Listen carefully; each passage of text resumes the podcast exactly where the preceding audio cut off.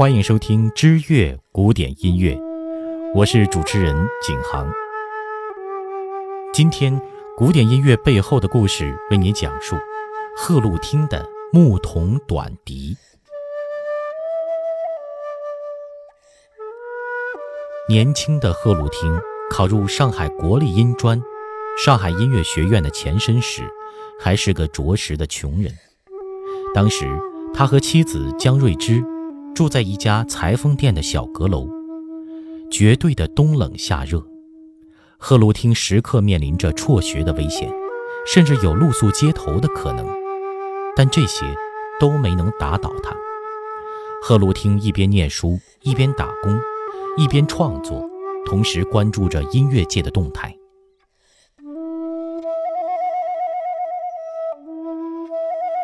一九三四年春天。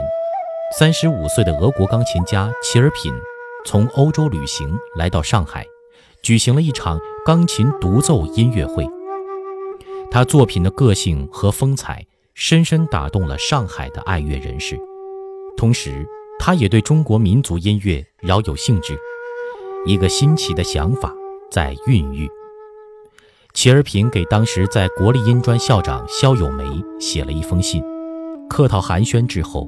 齐尔品希望肖友梅校长能够帮助他举办一个以展示中国民族风格音乐为目的的钢琴比赛，邀请所有热爱音乐的中国人来参加，择优加以奖励，并且跟随他一起去各国演出。肖友梅先生对齐尔品的想法大力支持，立刻为这次比赛忙碌起来。消息不胫而走。各类音乐杂志、中外文刊物、广播电台节目都不遗余力地宣传。当赫鲁汀得到这个消息时，兴奋异常，这是上天赐给他的机会。整个夏天，他就泡在那间闷热的小阁楼，夜以继日地创作。童年的记忆、乡村生活的经历给了他莫大的灵感。为了有更多的机会，他一连写了三首。牧童短笛、摇篮曲、往日思，乐曲创作好了，赫鲁汀却犹豫起来，要不要投稿呢？或许当时他缺乏对自己才华的一份自信。到投稿截止日，他还拿着手稿在校园里的那个投稿箱之前，无数次的徘徊，捏着乐谱的手伸出去又缩回来。斟酌良久，才在四下无人时，把自己的三首创作投了进去。十一月二十七日的晚上，在上海四川北路新亚酒店的礼堂里，音专七周年校庆音乐会和中国风格作品比赛颁奖大会一并举行。当齐尔品先生宣布，此次比赛第一名的获奖者是。牧童短笛的作者贺鲁汀，并邀请他上台领奖且演奏时，一个中等身材、面黄肌瘦的青年，身穿便宜衣料的半旧西装，激动地从后排座位上站起来，走上台。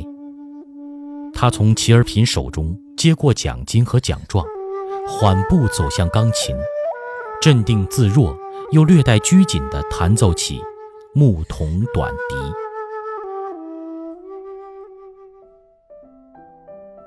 音乐响起，赫鲁汀立刻把大家带进了一幅中国水墨图画。家乡小路，南方水田，牛背摇篮，牧童悠然自得地吹着短笛，漫步在乡间的小道。牧童短笛有着独特的中国民族音乐魅力，它将中国传统乐器竹笛的发音特点。与钢琴完美结合，质朴的中国元素和西方对位法结合的天衣无缝，这，也是齐尔品特别欣赏他的原因。此后，这部作品成为齐尔品的必弹曲目，也将这部中国作品带向全世界。从此之后，赫鲁汀成了国内外备受瞩目的音乐大师。几十年来，他一直活跃在中国乐坛。为中国近代音乐发展做出重要贡献。身外的财富会随风而逝，但内心的财富谁都拿不走。经历生活的磨砺，你是会变得圆滑世故，像一块雨花石呢，还是把理想与创伤一并留住，让他们在你爆发的一刻，成为自己最最闪耀的肩章？感谢您收听今天的节目。如想阅览更多古典音乐背后的故事，您可以在微信公众账号或新浪微博搜索“知乐古典音乐”进行添加关注，我们在那里与您不见不散。